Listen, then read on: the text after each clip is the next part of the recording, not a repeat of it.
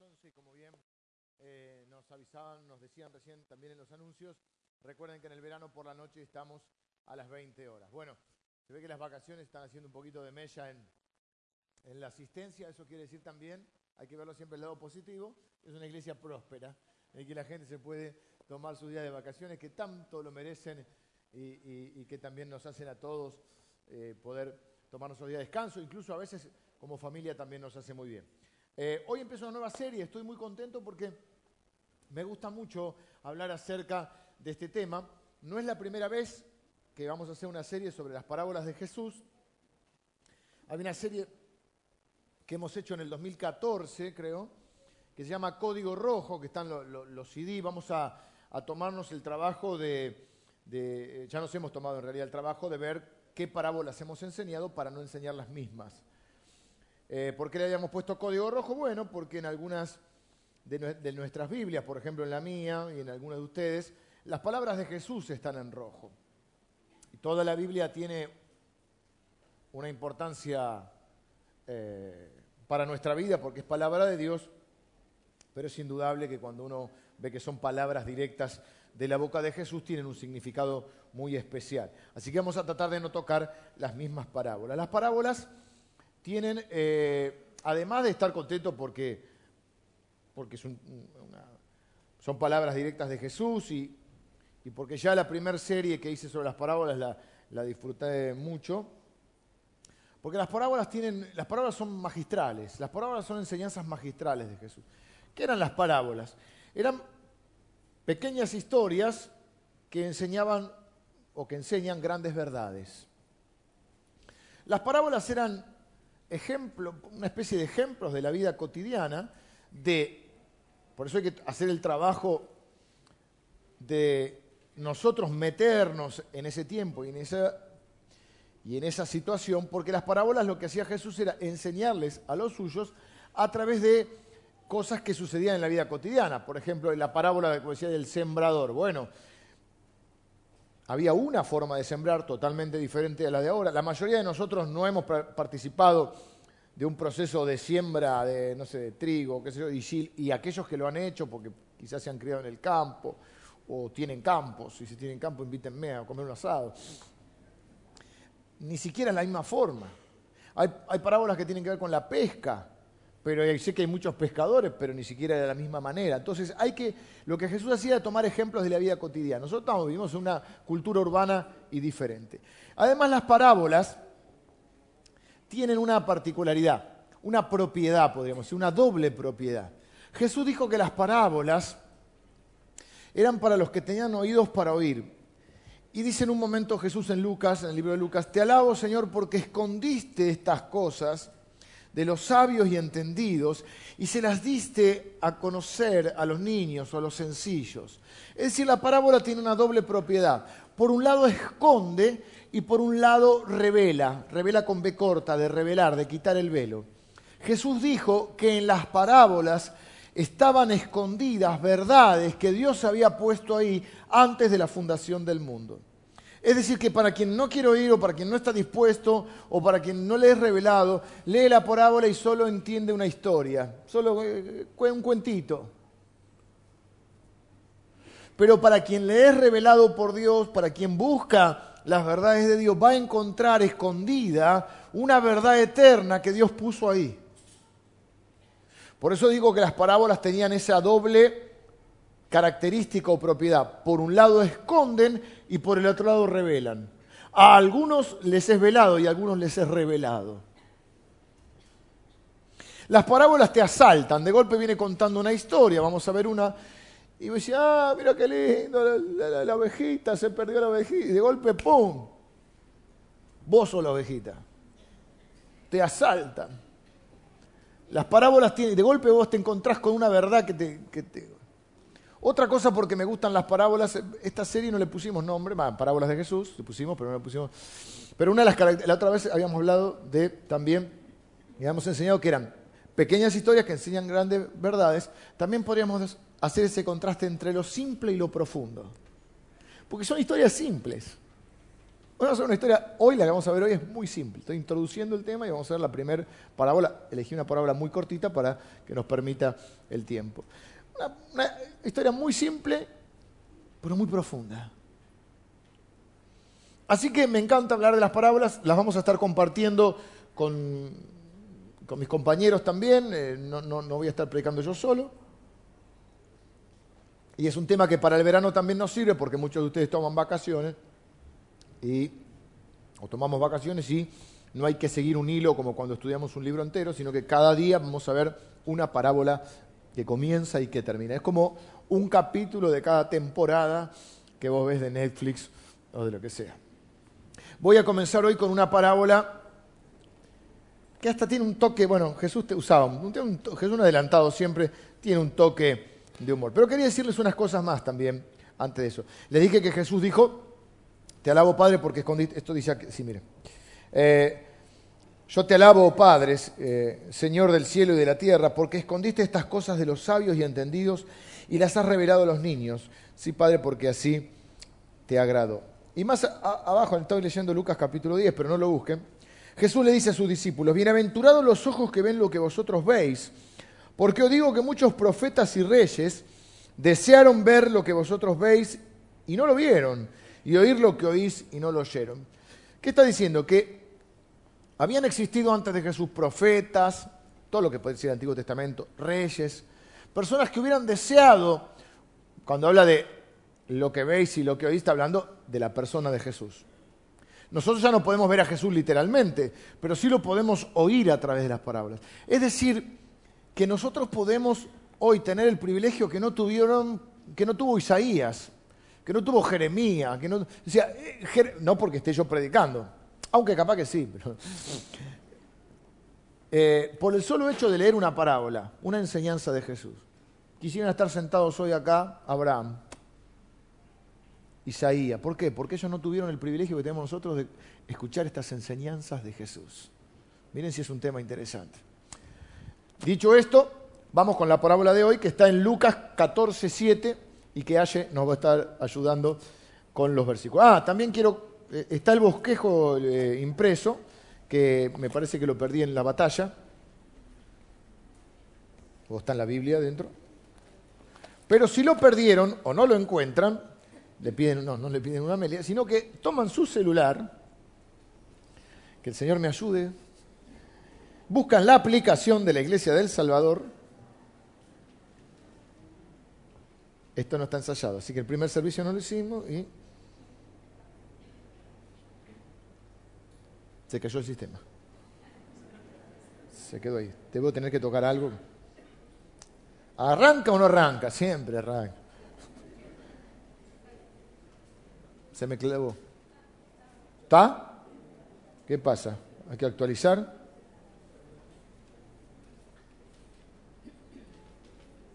sé que no me agarra el internet. Lo que tengo que hacer es sacar el internet, ya me explicó mi hijo, sacar el internet y usar el LTE, 4G, no sé cómo.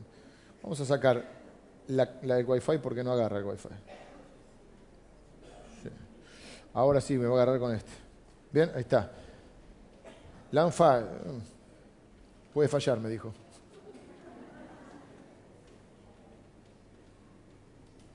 ¿Tendría que actualizar la aplicación?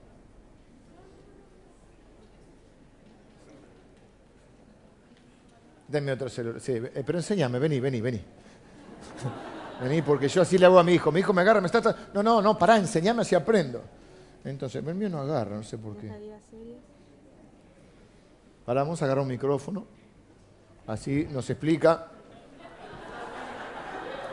Vamos, Sabri, Sabrina, vamos. Ya agarró el mío, mira, justo. Eh, tenés la unción vos, dale, pero dale vos porque yo series y te aparecen todas las series que estuvimos viendo. Llegaron a las series, hay parábolas de Jesús. Y ahí está solo la de hoy. Claro. Vas ahí. Das un toque, sound. Bueno. Está cargando. Pero podés completar, ¿ves? Y sale el bosquejo. Igual que el que está impreso. Mostrales, ahí está. Y ahí cómo completamos, ¿eh? Yo te tengo. Y como vas completando el escrito, podés ir completando con tu teclado humildad, y los temas que ¿Y vamos cómo hace para que te aparezca el teclado ahí? Y ahí, Ah. Ahí me apareció. Oh, a este le hablo aparte, por ejemplo. Ah, bueno. Humildad y yo, mira, humillación. Perfecto. Gracias, Abri. Es así. Con mis hijos hago así, ¿viste? También. Pará, pará, pará, enseñame, porque ellos te, te lo arreglan. Uy, ¿Querés aprender?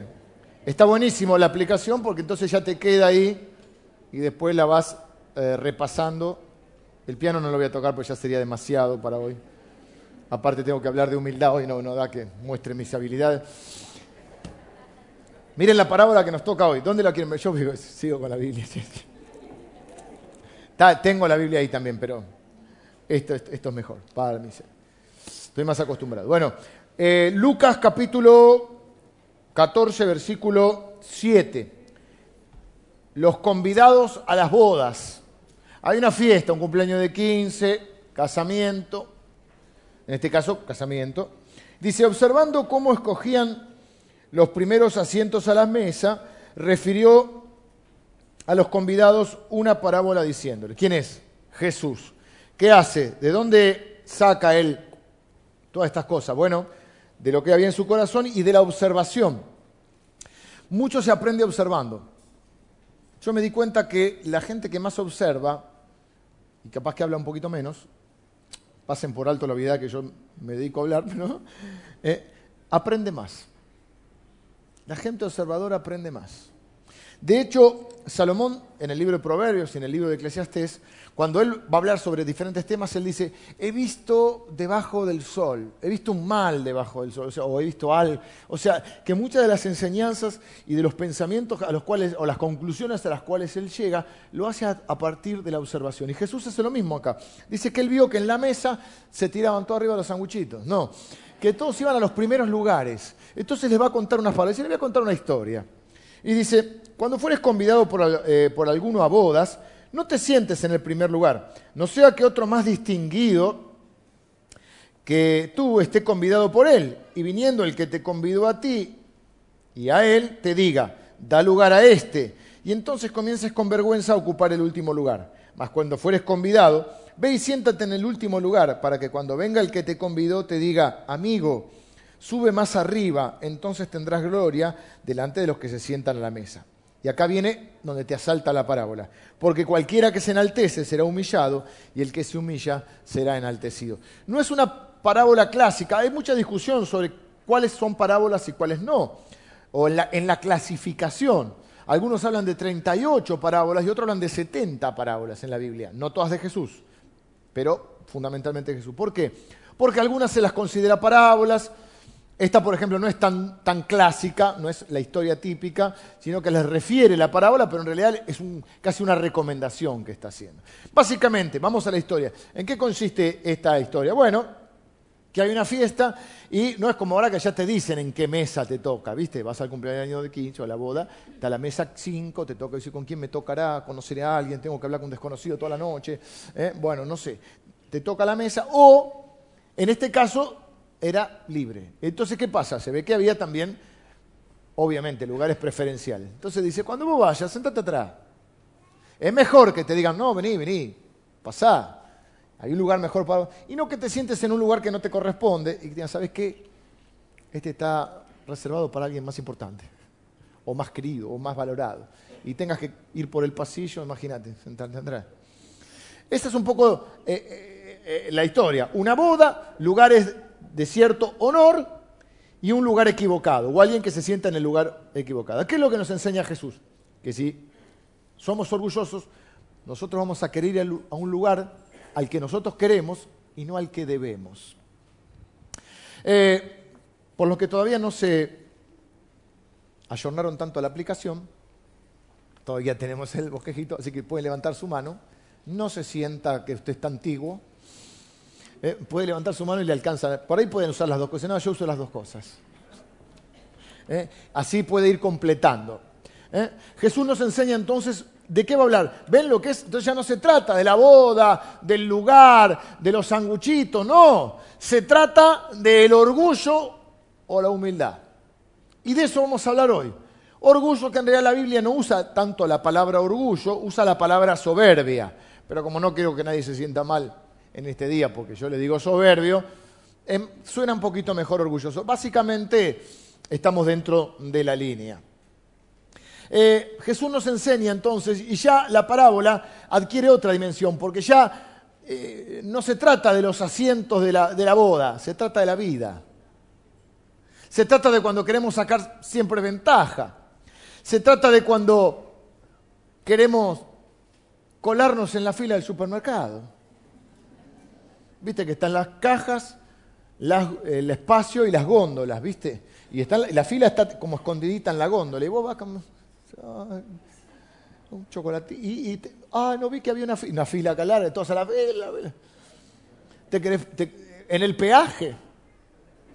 Y como la ley de Murphy, viste, las leyes de Murphy son siempre que te pasa la tostada cae para abajo, y uy, por esta cae menos auto, y se traba. Y ya empieza a tocar bocina. Queremos el mejor lugar en el, avión. ¿Cuál es el mejor lugar? Bueno, primera clase, pero ese ya no, es muy caro. Entonces, ¿no habrá puerta de emergencia? Yo siempre quería puerta de emergencia porque tiro las piernas. Ahora se te la cobran la puerta de emergencia. No, Mariana, se cobra aparte. Ahora sí, vos haces el check-in por, por internet y dices, ah, ¿quiere tal lugar? Pague. Queremos obtener alguna ventaja. Y de eso es lo que está hablando hoy. Algunas personas no piensan que esto es un problema. Y más si son argentinos. Los argentinos tenemos una fama bien ganada de ser un poquito prepotentes. Nuestra forma de hablar lo es. Nuestro, nuestro lenguaje es imperativo, es decir, parece que estamos dando una orden y nosotros para nosotros normal no lo hacemos con esa intención. Pero vos te encontrás con alguien y decís, me decís la hora, me pasás el azúcar o la sal. Y yo me daba cuenta que vas a otros países, en Centroamérica, o decía latinos, pero no argentinos, y pues ¿tú me regalarías el azúcar? No, te la regala, toma porque soy argentino. Ellos dicen que en ciertos países son como, nosotros somos como hechos palantes, que es como agrandados. No sé por qué dicen eso. Que en realidad no es toda Argentina. Nosotros que somos de acá sabemos que es Buenos Aires. Y vas al interior, ya le decimos interior, como si nosotros no fuéramos de... Y ya es distinta la gente. Y ya te mira medio raro, eh, por, porteño, lo que fuera. ¿Por qué? Porque hay una forma. Entonces nosotros tenemos Dos cosas. Primero, porque es natural en el hombre. Yo voy a ahora hacer una especie de contraste entre el orgullo y la humildad para que vamos a entender de lo que queremos hablar. Eh, nuestra naturaleza ya contiene esa cuota de orgullo. Por eso le digo, además nosotros somos argentinos, pero además de eso, los seres humanos tenemos eso. ¿Por qué? Porque ese es básicamente el pecado original. El pecado original es el orgullo, que adquiere muchas formas no solamente por ser cancherito como Blas, el orgullo es esto que hablamos, de que vamos a ver ahora, pero es el pecado original, porque el orgullo, gente piensa, muchas que, mucha gente piensa que el pecado original puede ser el sexo o lo que fuera, y nada que ver. Si comen de este fruto, serás como Dios. El orgullo es querer ser como Dios, porque además su origen es totalmente satánico. Porque el pecado de Satanás, la caída de Satanás, tiene que ver con el orgullo. Satanás se revela contra la elección de Dios que Dios hace de Jesucristo. Satanás, además el padre de mentira, tienta al hombre con el orgullo, con la soberbia. San Agustín decía que el orgullo es una mujer embarazada de todos los demás pecados. Es como que todos los demás están engendrados por el orgullo. Al fin y al cabo, cuando uno dice yo no necesito a Dios, o el desobedecer a Dios porque yo pienso que, qué sé yo, que, mi opinión o, o que yo sé mejor que Dios lo que me conviene, es orgullo. Es dejar a Dios de lado, es decir, no lo necesito, no necesito sus consejos, no necesito su palabra, yo sé lo que me conviene, es orgullo. Ese es eh, el origen. Y el orgullo, quiero decirte que puede ser tu peor enemigo y la humildad tu mejor amigo. Porque yo he aprendido y he visto que la gente orgullosa son los peores esposos, las peores esposas, los peores hijos, los peores padres, los peores hermanos o los peores compañeros. Ahora, quiero aclarar algo más con el orgullo. El orgullo no es algo que, o la humildad, mejor dicho, que decís, llegué. Yo antes era orgulloso, ahora soy humilde. Por eso, por la gracia de Dios, escribí un libro que se llama Cómo ser humilde, los siete pasos para ser humilde. ¿Lo quieren comprar? Ustedes saben que a mí no me gustan esos libros de los siete pasos, las cuatro claves. ¿Viste? La clave es la palabra de Dios. No digo que uno no lea libros, yo leo libros, pero de otra característica. Esos que te dicen que alguien encontró la clave del éxito en cuatro pasos, la vida es un poquito más complicada. Entonces yo no voy a decir, ¿qué quiero decir con esto? No podemos, ninguno de nosotros puede decir, no, no, yo soy humilde. No, no, todos tenemos, deberíamos decir. Yo soy un hombre orgulloso que persigue la humildad, que busca ser humilde. Porque en cuanto dijiste, antes era orgulloso, ahora soy perfecto, eh, ya le arruinaste. Eh, así que, y algunos piensan que esto no es un problema, ¿viste? Adelantarse en la fila, sacar la ventaja, bien la famosa viveza criolla que le decimos nosotros. Creemos que somos más vivos que los demás, ¿no? Eh, somos unos vivos bárbaros. No nos rimos de los demás, ¿no? El chinito, el, el coso, el otro. Todos nosotros somos los...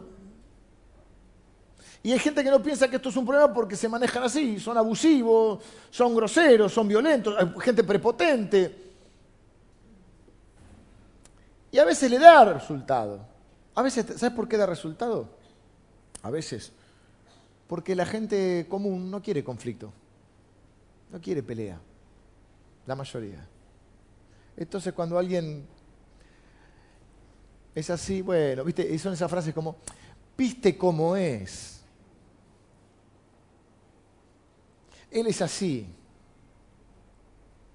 Bueno, él es medio especial, que traducido es insoportable.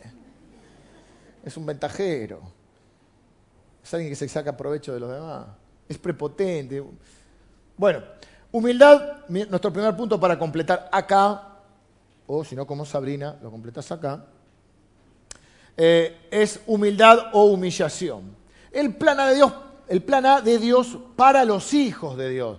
Porque Dios no trata con los que no son hijos, porque uno educa a los propios hijos, ¿no? No anda educando a los hijos de los demás. Dios educa a sus hijos, no a los que no son hijos. Entonces, con sus hijos, el plan de Dios, el plan A es la humildad. ¿Cuál es el plan B? La humillación o el quebrantamiento. Por eso la Biblia nos va a decir, antes de la caída es la soberbia. De una u otra forma vamos a aprender, porque Dios nos va, como viste, como decía tu mamá, te voy a sacar bueno. Dios te va a sacar, te va a sacar humilde, pero de una u otra manera. Vos podés aprender por el plan A de Dios que es escuchar su palabra, buscar la humildad, o el plan B, que es el quebrantamiento. ¿Qué es lo que cuenta esta parábola? Humildad o humillación. Porque claro, porque esto es lo que cuenta la parábola. Ve a alguien que quiso ocupar un lugar que no le corresponde, quiere ser quien no es, quiere obtener un beneficio que no le corresponde, ocupar un lugar que no es el suyo. Así que si no me quieren escuchar hoy a mí, escuchen a ese que se tuvo que ir por el pasillo. Y mira, este, no es, este lugar no es para vos. Entonces creo que Jesús dice, sentate atrás, sé humilde. Es mejor que te digan, vení, acércate, y no que te tengas que ir por el pasillo a ocupar otro lugar. Jesús dice que si empezás por arriba, terminás en la humillación y viceversa. Le voy a hacer una, encuesta ahora, que la saqué de la revista Para ti. Viste que son así, cómo ser un buen... Sepa si usted es un buen amante. Caramba. Se lo pregunto a la revista para ti, se lo pregunto a mi esposa, ¿qué día? Bueno, en esta encuesta, no la saqué de la revista para ti, de otra revista que no le voy a decir. Vamos a hacernos rápido 10 preguntas que van a salir en placa, no está en el bosquejo, pues yo tengo que hacer un bosquejo así. Para ir, cada uno se autoevalúa un poquito. A ver cómo nos va con la humildad y la soberanía. Son 10 preguntas te adjudicas un punto cuando contestás que sí, a ver cuánto te da. Pregunta número uno. ¿Busco la atención de los otros? ¿Busco llamar la atención? Hay gente que busca llamar la atención. Pero siempre creemos que esto es de, de una sola forma, ¿viste? El centro de la fiesta, el chistoso. El... No, no, hay muchas formas de llamar la atención. Vos podés llamar la atención dando lástima. Ay, sí, no, porque todo me pasa a mí. A mí nadie me quiere. ¿Viste? Va a la fiesta. Yo me recordé hoy entre estas cosas que la mente va no sé para dónde vaya. Aparte, hoy empecé a las 9 de la mañana en la primera prédica, así que estaba en, un ensoñamiento. Y mira, ¿vieron cuando tenés eso, los grupos de amigos que tenés uno que siempre quiere dar lástima? ¿No les pasó? No tuvieron infancia entonces. No, a mí nadie me elige para el partido. Bueno, vení, juega para nosotros. Eh, no, las chicas no me dan bolilla. Siempre hay uno que quiere dar lástima. Esa es una manera también, es una manera de orgullo. Otra manera de orgullo eh, es querer ser el centro. El payaso, el gritón, el que exige. ¿no? El que todos le tienen que, todos le debemos algo y no sabemos qué, pero todos, por alguna razón todos le debemos algo el prepotente, el que habla mucho. Le dije, ustedes están diciendo, este hombre me quiere enseñar la humildad y se la pasa hablando. Bueno, pasen por alto, tengan la humildad de pasar por alto esto. ¿Mm? Así que, pregunta número uno, ¿busco la atención? ¿Busco llamar la atención? Segunda pregunta, ¿soy celoso o crítico de la gente que triunfa, de la gente que le va bien? No sé cómo lo eligieron a él y no me eligieron a mí yo lo haría mejor. Bueno, si lo vamos a hacer mejor, empecemos por ser humildes. Las hermanas que están acá van a una fiesta, lo peor que le puede pasar a una mujer es creo que la otra venga vestida con el mismo vestido, ¿no? Se encuentran dos vestidos. Pero suponete eso que no sé si es un elogio o qué es, a vos cualquier trapito te queda bien. ¿Es bueno o malo eso? No, cuando a otro le va a decir, ah, me escuché una prédica de Dante Gebel, ah, Dante Gebel, pero mm, flojito, superficial. No comparto, ¿viste? O sea, esa cosa de tener que siempre tratar de criticar un poco al que le va bien. Yo creo que eso es una forma de sentirnos un poco menos frustrados que muchos hacen. Por ejemplo, hay cosa que se llama prensa amarilla. Antes usaba mucho las revistas, ahora hay mucho más en, internet, en línea. Pero todavía quedan algunos programas donde la idea central del programa es a la gente que supuestamente es famosa y exitosa mostrar que le va mal, mostrar su lado oscuro. ¿No? Suponete eh, la tragedia de oh, y se hacen todos los preocupados, están todos sacándole mano, ¿viste? Oh, eh, la separación de la. Ah, ¿viste que no le va tan bien? Viste que no es tan feliz, viste que no es tan exitoso. Es decir, la idea, y la gente consume eso, es a la gente que supuestamente le va bien, para los que supuestamente le va mal, lo miren y digan, no le va tan bien. Tienen plata, pero son tan tristes. Son los ricos que tienen tristeza. ¿Cuál es la idea? La idea es tratar de ver peor al otro o hacerlo ver mal, mediante la crítica, por ejemplo, porque yo que me siento menos y no, en vez de intentar superarme o elevarme, lo que hago es bajar a los demás para que estén a mi nivel. Entonces, cuando a alguien le va bien, o me enojo o lo critico. Cuando alguien hace algo bien, yo lo critico o pienso que yo lo podría hacer mejor. Tercero, siempre tengo que ganar o tener la razón. ¿Viste ese dicho? Dice, este, si no la gana, la empata. Los hombres vamos a jugar al fútbol, no jugamos por nada, ni siquiera nos pagan para jugar, tenemos que pagar para poder jugar pero parece que fuera el campeonato del mundo. Y quiero tener la razón. Y en las cartas, hacen trampa con las cartas. Ah, no, el juego que se miente, el truco se miente, no lo tomemos como mentira, es un juego.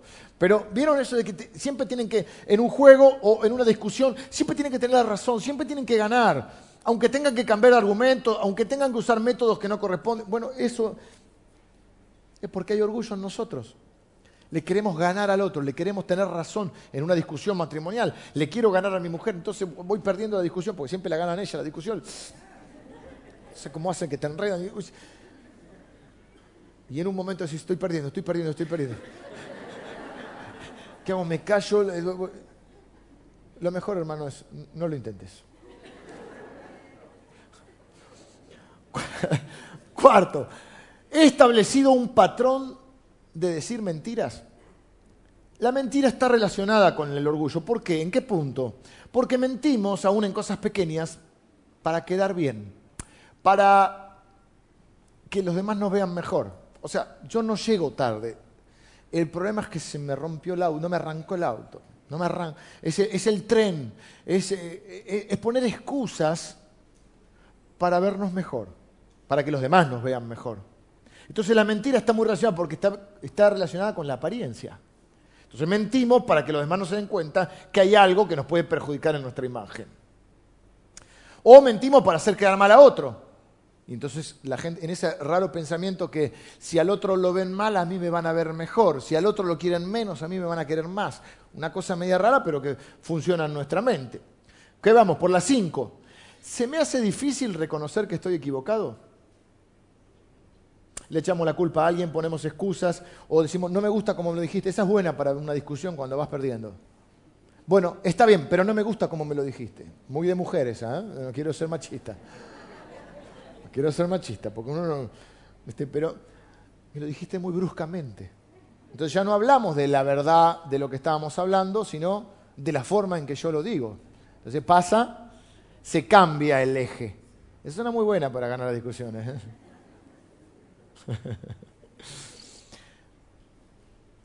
Tan difícil es reconocer que estás equivocado. Tan difícil decir me equivoqué. Son palabras mágicas. Esta es otra buena enseñanza. Para los hijos que están acá. Cuando tu papá, tu mamá empiezan tan, tan, tan, la pieza que está en perdón, me equivoqué. Y ya, ya se afloja la cosa. Porque lo peor que hay es cuando alguien te quiere señalar algo y vos, no, pero no, pero no. En cambio, cuando vos decís, perdón, me equivoqué, salvo que el otro sea muy castigador, ya afloja. Entonces, eh, no le estoy dando eh, eh, herramientas de manipulación, lo último que quiero hacer. Pero te cuesta mucho pedir... No, ya no hablamos de pedir disculpas, estamos hablando de reconocer que te equivocaste. O decimos cosas como, bueno, nadie es perfecto. Todos tenemos nuestras cosas. O vos me señalás algo a mí y yo en vez de reconocer eso digo, sí, sí, pero vos, vos qué me decís. vos... O sea, no reconocer, eso es orgullo. Eh, sexta, tengo conflicto con muchas personas.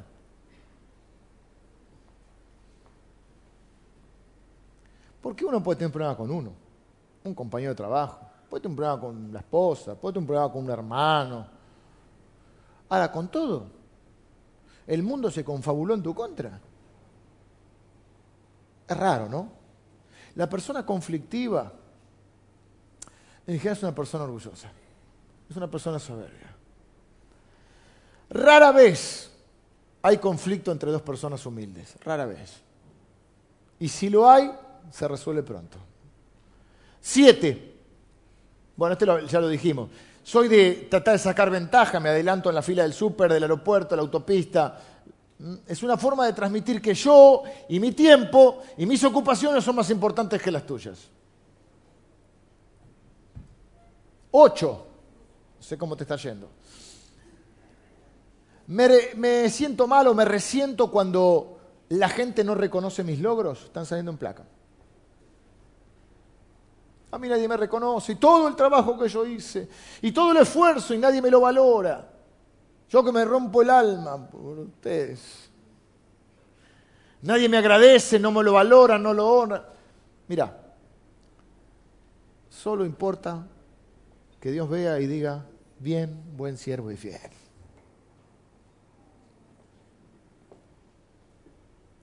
Nueve, tiendo a tener una actitud de derecho hacia las cosas o de agradecimiento. El pastor Javi Gómez habló de esto el domingo pasado, en, la acción, en el domingo de acción de gracias. El agradecimiento, contrariamente a la otra postura, parte de valorar algo que yo creo que no merezco.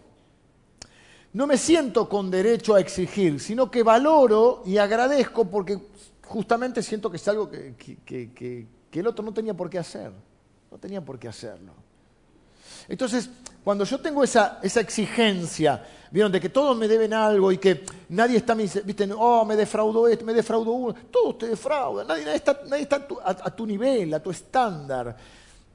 Eso es complicado, porque eso significa que hay orgullo en nuestro corazón y que yo tengo, siento que tengo derechos que en realidad no tengo. O sea que la gente no tiene por qué hacer hacerme un favor. No tiene por qué. Pero el orgulloso piensa que todo el mundo le debe algo. Eh, décimo, pienso que soy mejor que los demás. Eh, nadie lo dice abiertamente. Pero es esa gente que está yo, yo, yo, yo, yo. El yo, viste que encima que en Argentina el pollo y el yo, yo. Eh, la Biblia dice, estimando cada uno, nada, hagan por contienda por vanagloria. Vanagloria es esto también.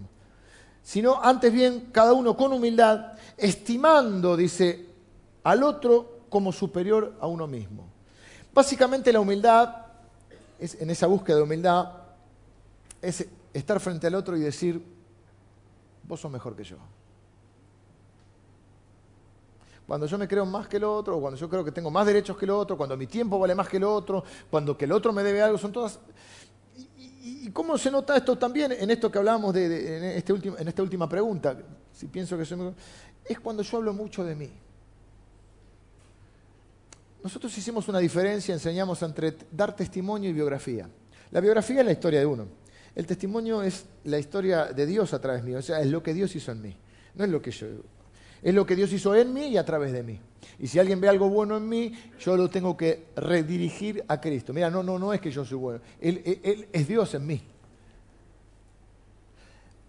Entonces, cuando uno cuenta testimonio, dice, y bueno, entonces Sí, humildemente, la verdad que Dios me usó y yo pude compartirle la palabra y la persona, y Dios, el Espíritu Santo cambió su corazón, lo transformó o lo sanó o lo que fuera. O, pudimos orar juntos y Dios lo sanó. Y la otra vez, no, pero yo fui y yo, que soy muy sensible eh, y muy, muy, perceptivo, me di cuenta que estaba mal. Entonces yo le hablé y entonces yo le oré y entonces yo, yo, yo, yo Dios resiste eso. Por eso dice la Biblia que lo necio y lo vil escogió Dios a fin de que nadie se jacte en su presencia. Dice, no, porque Dios te necesita. Yo quiero pincharte el globo. Dios no te necesita. Vení a la iglesia que Dios te necesita. Dios no te necesita. Ni a vos ni a mí. Claro, qué bien quiso Dios, me eligió a mí, porque la verdad, esta área estaba flojita y yo soy un grosso en esto. Grosso. Dios no nos necesita. Dios es como un papá bueno que cuando uno tiene un, hijo y está haciendo algo con él y le está enseñando y dice, dale un ratito vos. Estás arreglando la bicicleta o estás enseñando algo a un hijo, a una hija. Dios crea los animales le dice a Adán, bueno, dale, ponele nombre vos. Y Adán dice, Dios, Dios no sabía qué, nombre ponerle. Bueno, pongámosle rinoceronte. Pero menos mal que estoy yo porque Dios no sabe qué nombre poner. No, Dios lo creó. Así que Dios no te necesita. Dios nos hace el, eh, el honor, de, porque nos ama, de compartir con nosotros. A Dios le agrada trabajar unido al hombre. ¿Sí? Mi papá siempre decía una frase dura, y ya no está mi papá con nosotros. Él decía, el cementerio está lleno de imprescindibles. Apa. Bueno, ¿cómo te fue la encuesta? De 1 a 10. 27, dice. No, está bien, está bien. Acuérdense, mm, soy una persona orgullosa, pero que persigue la humildad. Nadie puede decir, ya, ya lo logré. ¿Mm? Segundo punto, humildad y honor.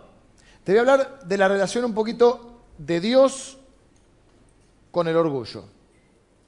Dice, por ejemplo, en la Biblia, te tiro un par nada más, que Dios aborrece, una palabra fuerte, aborrece a los orgullosos Pensá en algo que te cae, algo o alguien que te cae mal.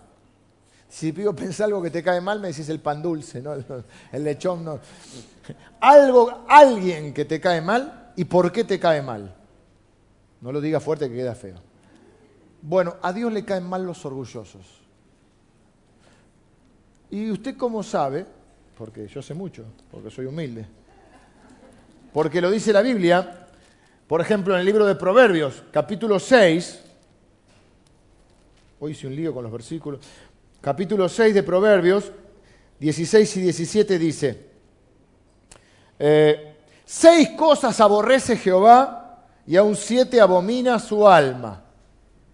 ¿Cuál es la primera cosa? Los ojos altivos. Después dice la lengua mentirosa, las manos derramadoras de sangre, el corazón que maquina pensamientos inicuos, los pies presurosos para correr al mal, el testigo falso que habla mentiras y el que siembra discordia entre hermanos. Pero ¿cuál es la primera? Los ojos altivos. ¿Qué son los ojos altivos?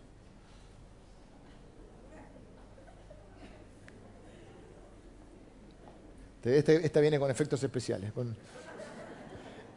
Y el 8.13, mirá el 8.13. El 8.13 dice, el temor de Jehová es aborrecer el mal, la soberbia y la arrogancia, el mal camino y la boca perversa aborrezco. Así que Dios aborrece, a Dios le caen mal los orgullosos.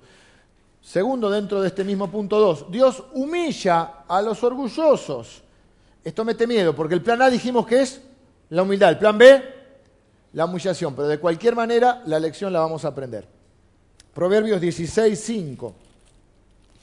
El libro de Proverbios es tremendo, tiene de todo. 16, 5 dice, abominación a Jehová es todo altivo de corazón. Ciertamente no quedará impune o sea, que hay una corrección, un castigo. Y, 8, eh, y 16, 18 dice, upa, este es fuerte.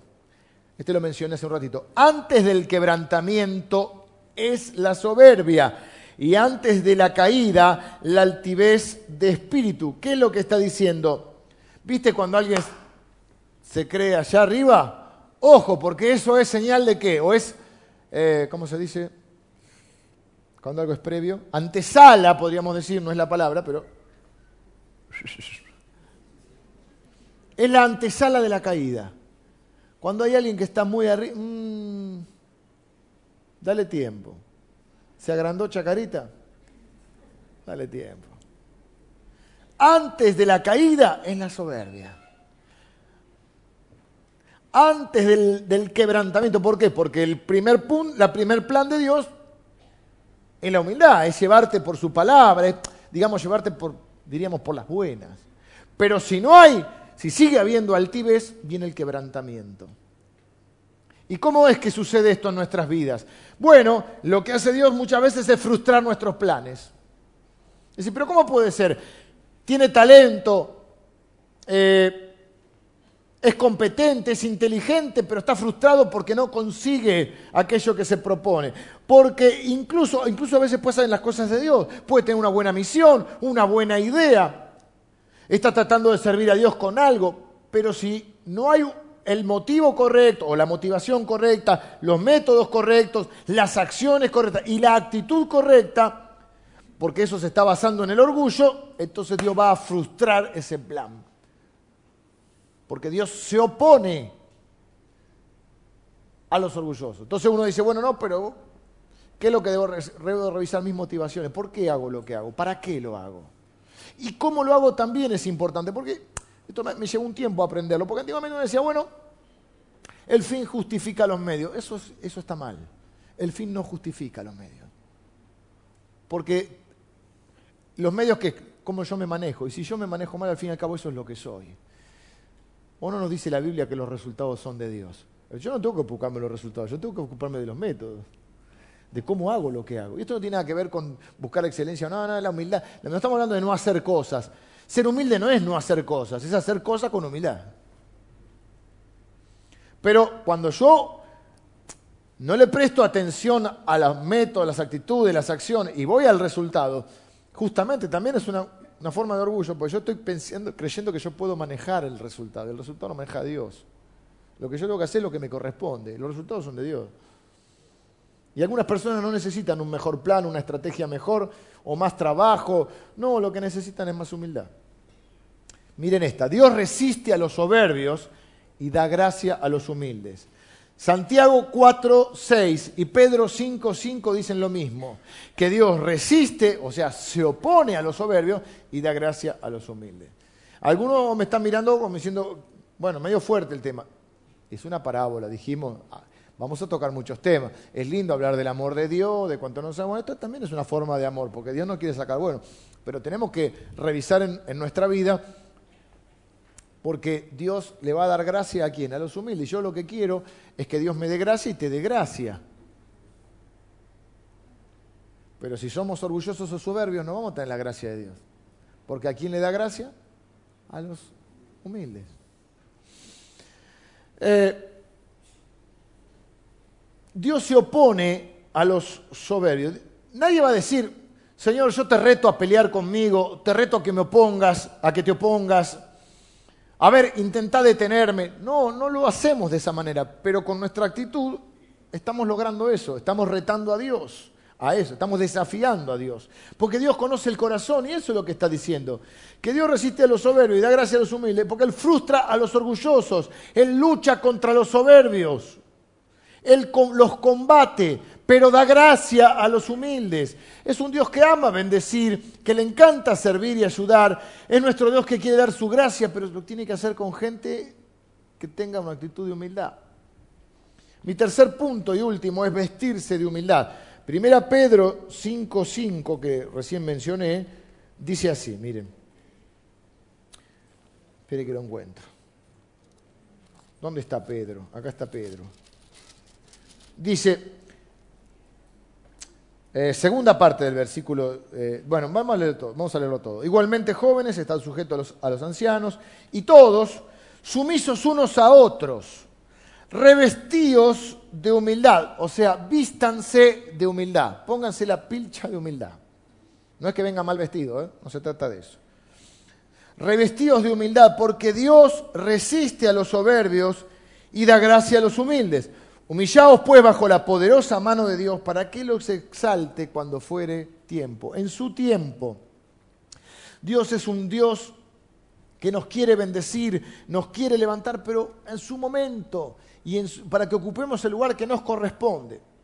Antes de terminar, en estos minutos que me quedan rápidamente, te voy a dar, así como te di 10 encuestas, te voy a dar una, algo que saqué de un libro de un autor que yo lo conozco, no creo que lo conozcas, o capaz que sí, pero es un autor americano que se llama de apellido Mahaney, no sé pronunciarlo. Mi inglés, no existe mi inglés en realidad, es casi nulo. Se escribe así, con H, eh, Mahaney. ¿Te suena? No importa. Es un, uno todo rapado que la tiene clara. Y este Mahaney tiene algunas recomendaciones de cómo vestirnos de humildad. Yo las adapté un poquito y te las quiero compartir. En primer lugar, seguir la verdad, decir la verdad. Cuando no puedes decir la verdad, te callás, pero no mientas. La verdad te hace libre. La Biblia dice, hablen verdad entre vosotros, hablen entre hermanos, hablar verdad. Ese es un principio para que la relación sea sana. No es el que dice, ah, porque yo digo la verdad eh, y digo todo lo que pienso. No, no, no, porque nadie te preguntó la opinión. No se trata de dar tu opinión donde no te la piden. O sea que decir la verdad no es decir todo lo que pienso. Por ahí tengo que callar. Hay un tiempo para hablar, un tiempo para callar. Lo que está hablando es de no mentir. A veces es mejor decir, Mira, eso no te lo puedo responder. Ahí pasamos, pastor, dice, ¿y vos sabías que...? Pará, pará, pará. Yo soy pastor, yo creo, no, con esas palabras, pero creo en lo que es la reserva pastoral o el secreto de confesión y lo podemos usar entre todos. Si alguien me, hace el honor de abrir su corazón para contarme algo, yo no tengo ningún derecho a contar lo que me... ¿Se entiende? Lo podemos aplicar todo. Entonces es preferible decir, mira, de eso no quiero hablar, aunque sea un momento medio tenso, a mentir y a decir cualquier cosa. Entonces, la verdad te hace libre y en este caso te santifica en humildad.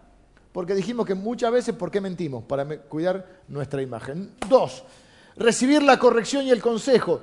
Mira, hay veces que vas a estar equivocado y necesitas que alguien te dé un consejo o que alguien te muestre y, que alguien te diga, y que yo necesito que alguien me diga, porque la tentación es rodearse de gente que te diga lo que querés escuchar los gobernantes, los líderes, siempre o muchas veces caen en este error de rodearse de gente que aplauda al jefe, pero alguien tiene que decirte cuando te estás equivocando. Yo necesito que alguien me diga cuando me estoy portando como un idiota.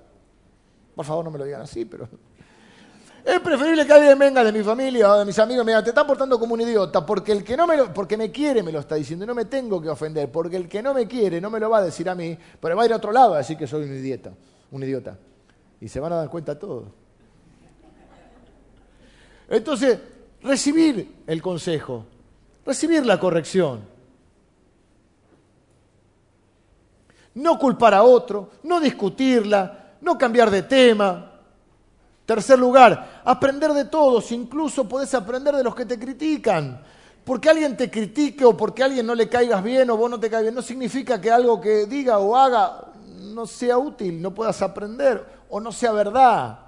A veces descalificamos lo que nos dicen, descalificando al mensajero, ¿no? Ah, pero este que me dice, si tal, oh, este lo que pasa es que no me quiere, eso no significa que no diga, no sea verdad lo que, lo que está diciendo. Cuarto, arrepentirse rápidamente. No hagas de un algo pequeño que sea un gran problema en el que hoy muchas personas tienen que intervenir porque no sos capaz de decir me equivoqué, perdón, ya está. No pasa nada por arrepentir. Bueno, pasan cosas buenas, no, pero no es, ningún drama arrepentirse, no es ningún drama decir perdón, no es ningún drama decir me equivoqué. Es honorable. A veces creemos que perdemos autoridad, al revés. Con nuestros hijos. Hay papás que nunca le dicen, porque si le digo a mi hijo que me equivoqué, supueste que lo retaste mal por algo que no. ¿Y, vos crees que vas a perder autoridad por reconocer que te equivocaste al revés? Tu hijo va a ver que tiene un padre que sabe arrepentirse. Si vos querés enseñarle a que él se arrepienta, y si nunca te ve arrepentirse, no sabe lo que es arrepentirse. Entonces yo voy a decir, mira, hijo, perdóname, te contesté mal, te dije mal porque estoy nervioso por otra cosa, pero la verdad que estaba equivocado. A veces en algún tema que mis hijos quieren algo, le digo, bueno, convenceme, convenceme, dame argumentos, por ahí tienes razón. Y si tiene razón, tiene razón. ¿Cuál es el problema? ¿Perdí autoridad? Yo creo que no. Yo creo que tengo más autoridad de liderazgo cuando soy capaz de oír a los demás con mis hijos, con, el grupo de trabajo, con mis compañeros, con la iglesia. O que nadie puede decirte nada. Eso de voy a perder autoridad porque digo que me equivoqué. Cinco, buscar y celebrar la gracia de Dios en otros cristianos. Si de gracia recibimos, gracia tenemos que dar. Y cuando alguien se equivocó, bueno, no pasa nada, se le perdona y sigue adelante. ¿Quién lo puede condenar? Tenemos que ser un lugar donde se fomente la gracia de Dios. La misma gracia de Dios que me ha levantado pueda levantar a otro. Entonces esas personas van, si en tu casa vos fomentás la gracia de Dios, la gente no va a tener problema de tu casa en arrepentirse, en, en reconocer. Porque van a entender que es algo que nos pasa a los seres humanos y que necesitamos la gracia de Dios. En la iglesia ni hablar. ¿Qué tenemos que estar escondiendo todo el tiempo? Seis, cultivar un espíritu de gratitud sea agradecido a la gente. ¿Por qué? Porque lo que enseñó el pastor Javi. Porque cuando yo cultivo el espíritu de gratitud, me estoy diciendo a mí mismo, yo en realidad no lo merecía. Él lo hizo y no tenía por qué.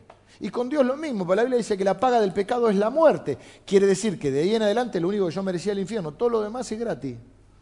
Toda otra bendición es gratis. Entonces cuando alguien hace, entonces cuando uno es agradecido, la acción de gracias, seguro lo habrá enseñado el pastor Javi, yo no puedo estar, es esa gratitud volcarla en una acción.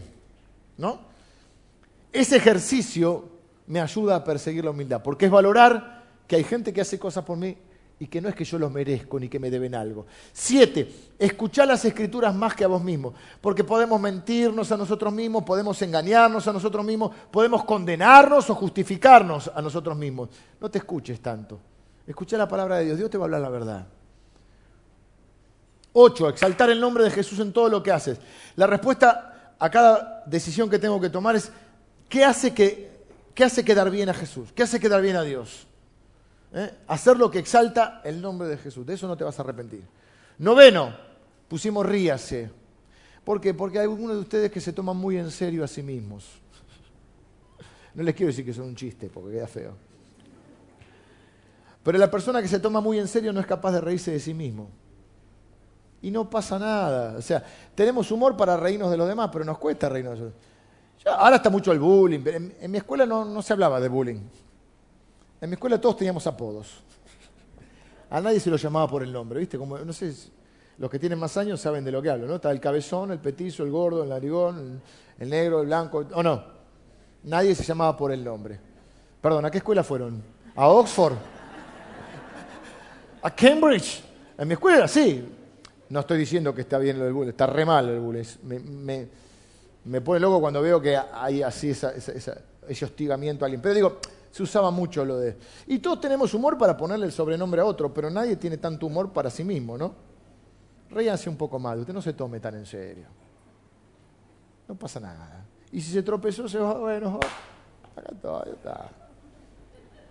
Sáquese un poquito la vergüenza, porque la vergüenza también es orgullo. Ay, yo estoy vergonzoso, vergonzoso. Y tanto vergüenza de orgullo. ¿De qué van a pensar de vos? Si igual se van a reír de vos. La autoestima, la autoestima, le dan a la autoestima. Los cristianos no hablamos de autoestima, ¿saben? Hablamos de identidad en Cristo. Porque lo que yo soy, mi valoración, está en lo que Cristo hizo por mí. Y yo soy un hijo de Dios. Y esa es mi identidad. No, tenés que quererte, tenés que... Para, Dios me ama y yo estoy, me acepto y Él me acepta como soy, por lo tanto yo me acepto. Pero esto no es psicología, esto es, esto es evangelio. El evangelio es la identidad en Cristo. lo cantamos hoy, sé bien quién soy. Y eso me da valor a mí. Cristo le da valor, sentido y propósito a mi vida. Y no tengo que andar impresionando a alguien cómo me he visto, o el auto que tengo, o, alguna, o lo que hago para que los demás se impresionen. No, no, yo sé bien quién soy. Y el sentido, el valor y el propósito a mi vida se lo dio Dios a través de Cristo. Y como Él soy un hijo de Dios. Y ese es mi valor. Décimo. ¿Cómo lo pusieron en el bosquejo? Duerma. Yo no leo. Ah, no, no está en el tono. ¿O sí está? No veo nada. Me voy a poner los anteojos, a ver qué dice. ¿Dónde está? Acá está. Dormir como un cristiano. Claro, porque cuando uno dice la Biblia que Él da el sueño, algo así como Él da el sueño a sus amados. Cuando uno es capaz de perseguir la humildad, se arrepiente delante de Dios, busca exaltar el nombre de Dios, habla verdad, se relaja un poquito de, quién es y, quién, y, es capaz de asumir un error, no está pendiente de lo que la gente dice, haga o quién me va a ganar, quién me va a ganar, porque este me dijo esto, puede dormir en paz. Puede dormir en paz. Porque uno está, está tranquilo. Vengan los músicos, ya terminé. Eh, la conclusión es esta. Empezamos abajo y Dios nos levanta o empezamos arriba y Dios nos humilla. Ah, cuando, hace muchos años, cuando empezamos a, algunos de nosotros a predicar, te contaba una historia que decía que había un predicador muy jovencito que había pasado muy, muy seguro de sí mismo, un poco agrandado, diríamos, y no le fue muy bien, y cuando bajó, bajó así, ¿viste? Y una viejita que estaba ahí, una hermanita que Dios siempre nos pone a alguien para que nos corrija, le dice, si hubiera subido como bajó, esperen que me, Hoy me levanté temprano. Si hubiera subido como bajó, hubiera bajado como subió. ¿La entendimos? O sea, subió muy pumpa y bajó así. Si hubiera subido con un poco más de humildad, hubiese bajado feliz y contento. Eh, el que se enaltece será humillado y el que se humilla será enaltecido. Esa es la forma. Y yo pensaba en Jesús, ¿no? Porque Filipenses, capítulo 2, dice, no, no hagan nada por contienda o por vanagloria, sino no lo hagan para vanagloria, sino con humildad cada uno eh, estime al otro como superior a sí mismo. Y después dice, hayan ustedes el sentir que hubo en Cristo Jesús. Se cree que esta parte que voy a decirles ahora de la Biblia, espero acordármela, se cree que era una canción que cantaban los primeros cristianos. Que lo que hace el apóstol Pablo es tomar un, fragmento de una canción y utilizarlo en la Biblia para... Porque la canción es una manera de, memorizar, ¿no? Capaz que te es más fácil recordar la letra de una canción que una poesía entera o que un párrafo entero. Entonces él dice, hayan ustedes este sentir que hubo en Cristo Jesús, el cual, siendo en, forma de Dios, no estimó el ser igual a Dios como cosa que aferrarse, no se aferró a su condición de Dios, sino que se despojó a sí mismo, hecho semejante a los hombres, tomando forma de siervo, y dice, y estando en la condición de hombre, se humilló a sí mismo haciéndose obediente hasta la muerte y muerte de cruz. Por lo cual Dios le exaltó hasta lo sumo y le dio un nombre que es sobre todo nombre, para que en el nombre de Jesús se doble toda rodilla de los que están en los cielos, en la tierra y debajo de la tierra, y toda lengua confiese que Jesús es el Señor. Es una canción que cantaba. Y yo pensaba, ¿le importará a alguien hoy en Morón, en el año 2018 ya estamos? El sentir que hubo en Cristo Jesús. Jesús mostró humildad toda su vida. En el último momento, antes de la cruz, él va y lava los pies de sus discípulos. La tarea más humilde. Cuando ellos estaban peleando a ver quién era el mayor, quién agarraba la manija, quién agarraba el gobierno de la cosa. Cuando Jesús, estaban discutiendo eso. Jesús se va. ¿Quién manda ahora? A rey, muerto, rey puesto. Se estaban probando el saco de jefe. Pero en tiempos de Navidad o fin de año eh, y esta fiesta, también podemos recordar cómo, cómo entra Jesús al mundo, ¿no? Entra en un pesebre. Sí, Él estaba en el trono, pero hace su irrupción en el mundo como hombre en el lugar más bajo, en un pesebre. O sea, no nació en un trono Pasa por el desierto, pasa por la cruz y Dios le exalta hasta lo sumo. Hoy Jesús ya no es el siervo sufriente, es el Rey de Gloria. Y la Biblia lo describe el estado actual de Cristo en Apocalipsis, diciendo que Él está sentado en el trono y todo el mundo le adora. La bestia del campo, las aves del cielo, lo, del mar, los ángeles, los serafines, los patriarcas, los apóstoles, los mártires, todo el mundo le adora. Pero él empezó para que Dios nos dé el lugar que nos corresponde, cuando fuere tiempo. Y todo será por gracia. Pero vamos a perseguir esa humildad. Y yo quiero no solo para tu vida, porque te dije, yo, creo que las personas orgullosas, todos tenemos eso, pero bueno, estamos persiguiendo la humildad. Son los peores esposos, porque nunca van a reconocer que están equivocados, las peores esposas, los peores papás. La gente orgullosa no es capaz de decir gracias, perdón, por favor. No tenías por qué. La gente orgullosa cree que lo merece, que los demás, que tiene derechos sobre los demás. La gente orgullosa siempre quiere ganar. La gente orgullosa quiere ventaja. La gente orgullosa es una porquería. Menos mal que no somos así. Acuérdense, soy un hombre orgulloso que persigue la humildad. Lo mismo con la iglesia. Esta iglesia yo siempre oro para que sea una iglesia conocida por el amor que hay entre nosotros y hacia los demás, y que también sea conocida por la humildad. Porque Dios nos dio muchas cosas, y con todo lo que Dios nos dio podríamos medio creer que somos algo. A mí me encanta decir que somos una iglesia de barrio, una iglesia de barrio, una iglesita porque me hago lo humilde, porque no vas a hacer cosas que creamos. Nos creamos algo. Y lo que tenemos lo tenemos por gracia de Dios. Y lo que somos es por gracia de Dios. Y que sea una iglesia que fomente esa gracia de Dios. Donde sea fácil arrepentirnos. Porque si nos arrepentimos y nos pedimos perdón, porque eso es lo que hacen los cristianos. Cuando ofenden, piden perdón y cuando los ofenden, nos ofenden, perdonamos. Porque eso se supone que es lo que hace que una familia funcione. Y eso es lo que tiene que hacer que una iglesia funcione. Y para eso necesita humildad. Pero cuando hay humildad hay menos conflicto. Porque los conflictos son cuando quiero tener la razón o quiero sacar un favor. Y que podamos con humildad servir a, a esta ciudad y a las otras iglesias también, porque no competimos con las otras iglesias. Porque las que son de Cristo las amamos. Y queremos que les vaya bien. Porque ese es el plan de Dios para nosotros.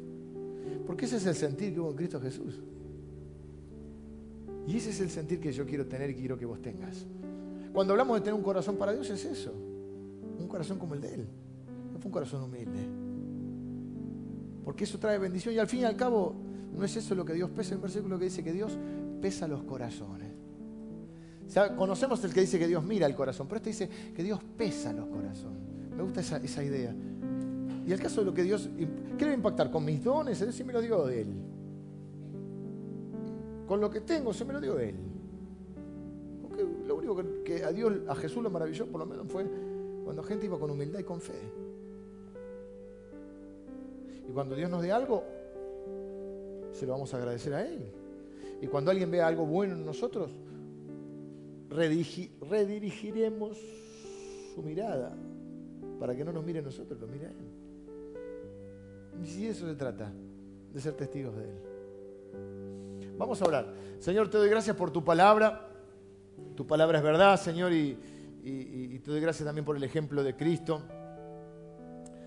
Señor, queremos perseguir la humildad. Ninguno de nosotros puede decir que es humilde, pero queremos perseguir la humildad. Porque queremos ser los mejores hijos tuyos, los mejores esposos, los mejores esposos, los mejores hermanos. Queremos ser gente que, traiga honor a tu reino. Y queremos, Señor, que, seas todo el que nos ubique en el lugar que consideras que, podemos ser útiles a tu reino y que, podemos traer bendición a las personas. Señor, yo te doy gracias por cada uno de mis hermanos. Te pido, Señor, que esta sea una iglesia caracterizada por el amor y por la humildad. No la humildad para no hacer cosas, sino para hacer las cosas con humildad. Con excelencia y con humildad. Y donde, Señor, reine la armonía, la paz y el amor que hay cuando las personas tienen una actitud humilde.